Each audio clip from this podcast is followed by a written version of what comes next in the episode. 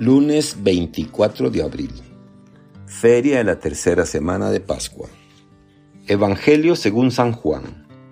Capítulo 6, versículos 22 al 29.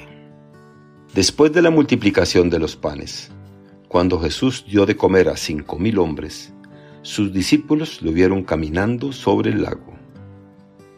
Al día siguiente, la multitud que estaba en la otra orilla del lago se dio cuenta de que allí no había más que una sola barca y de que Jesús no se había embarcado con sus discípulos, sino que éstos habían partido solos. En eso llegaron otras barcas desde Tiberíades, al lugar donde la multitud había comido el pan. Cuando la gente vio que ni Jesús ni sus discípulos estaban allí, se embarcaron y fueron a Cafarnaúm para buscar a Jesús. Al encontrarlo en la otra orilla, del lago le preguntaron, Maestro, ¿cuándo llegaste acá? Jesús les contestó, Yo les aseguro que ustedes no me andan buscando por haber visto signos, sino por haber comido de aquellos panes hasta saciarse. No trabajen por ese alimento que se acaba, sino por el alimento que dura para la vida eterna y que les dará el Hijo del Hombre, porque a éste el Padre de Dios lo ha marcado con su sello. Ellos le dijeron, ¿qué debemos hacer para realizar las obras de Dios? Respondió Jesús, la obra de Dios consiste en que crean en aquel a quien Él ha enviado. Palabra del Señor. Gloria a ti, Señor Jesús. Reflexión. Es momento de reflexionar. ¿Por qué buscamos a Dios? ¿Qué es lo que en realidad queremos? ¿Qué es lo que quiere Dios?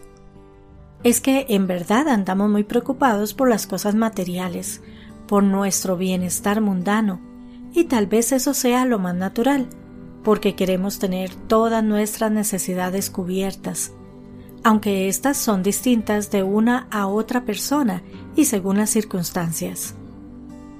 Pero hemos de ser sinceros que es muchas veces cuando nos sentimos cercados por la situación, por las circunstancias que vivimos, que levantamos los ojos al cielo pidiendo a Dios que nos dé una mano para salir de estas dificultades.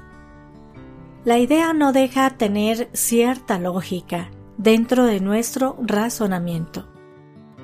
Claro, si eres nuestro Salvador, ayúdanos a salir de este embrollo y ciertamente podemos ver en los Evangelios cómo el Señor ayuda a superar situaciones irreversibles, sobre todo en lo que atañe a la salud, pues realiza muchas curaciones milagrosas e incluso llega a resucitar muertos. Pero, aunque multiplique los panes en una circunstancia muy especial, no va resolviendo exigencias económicas ni equilibrando presupuestos, ni concediendo caprichos a la multitud que le sigue. Y es que no debemos confundirlo con el genio de la lámpara maravillosa, dispuesto a concedernos algunos de nuestros deseos más selectos. Jesucristo ha venido por voluntad del Padre a salvarnos de algo muy concreto, la muerte. Positivamente, Jesucristo ha venido para que tengamos vida en abundancia y es que es voluntad de nuestro Padre Creador que vivamos eternamente. Esto es lo que Jesucristo alcanza para nosotros. Es en este objetivo que lo encontraremos y que nos tiende una mano. Ellos le dijeron, ¿qué hemos de hacer para obrar las obras de Dios? Jesús les respondió, la obra de Dios es que crean en quien Él ha enviado. Está claro que es lo que quiere Dios, aquello a lo que ha enviado a su único Hijo. Todo lo que quiere, su obra, es que creamos en Él, porque creyendo alcanzaremos la vida eterna. Al final es alcanzar la vida eterna lo que nos debe importar. ¿Y cómo la alcanzaremos? La respuesta nos la da en el texto escogido para nuestra meditación, creyendo en quien Dios ha enviado es decir, en Jesucristo. Si con eso no basta, pues parece muy sencillo y al alcance de cualquiera, el asunto está en comprender lo que quiere decir creer. No se trata de decir creo, creo, creo, en todos los tonos y lugares posibles, sino demostrar en cada uno de nuestros actos, en cada una de las cosas que hacemos, que creemos. Es decir, que hemos de dar testimonio de lo que creemos con nuestras propias vidas. Nuestros actos, nuestras palabras, nuestros pensamientos, nuestros sentimientos, nuestro proceder, lo que hacemos o dejamos de hacer, debe hablar fuerte y claro de aquello en lo que creemos, aun cuando no abramos la boca. Por lo tanto, creer exige vivir de tal modo que no nosotros, sino los que testifican lo que hacemos, se convenzan que efectivamente creemos en Jesucristo. No se trata de una actuación, sino de una forma de vida. Por lo tanto, el que cree vive según el Espíritu y busca hacer la voluntad de Dios. La observación que hace Jesús hoy respecto a quienes lo estaban buscando nos alcanza, porque buscamos nosotros al Señor. Es esto en lo que estamos invitados a reflexionar hoy.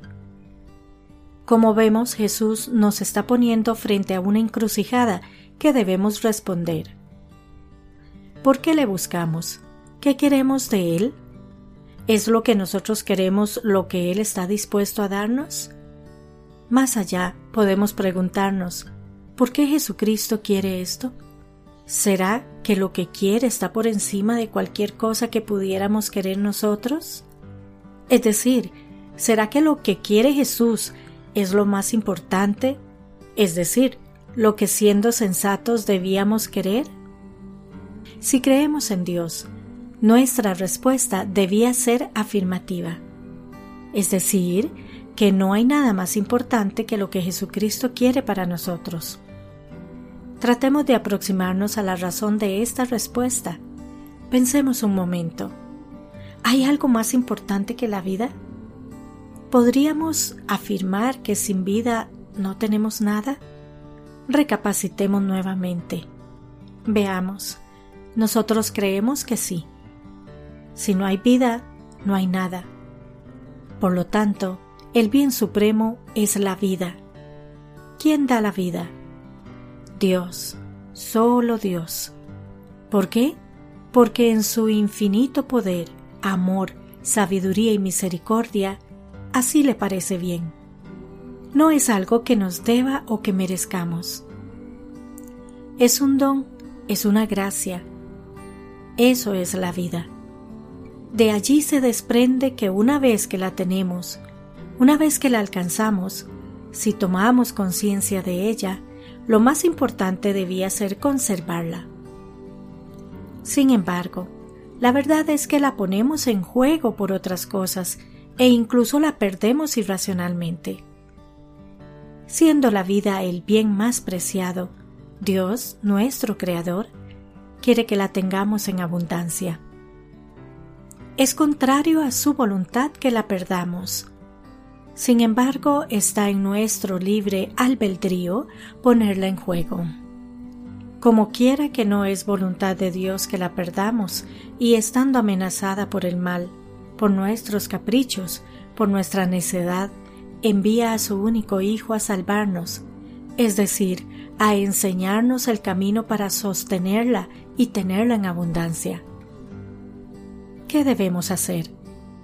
Primero y antes que nada, tal como nos lo dice aquí, creer en Él. Si creemos en Él, le escucharemos y creyendo en Él, haremos lo que Él nos manda. Ese es el camino de la salvación.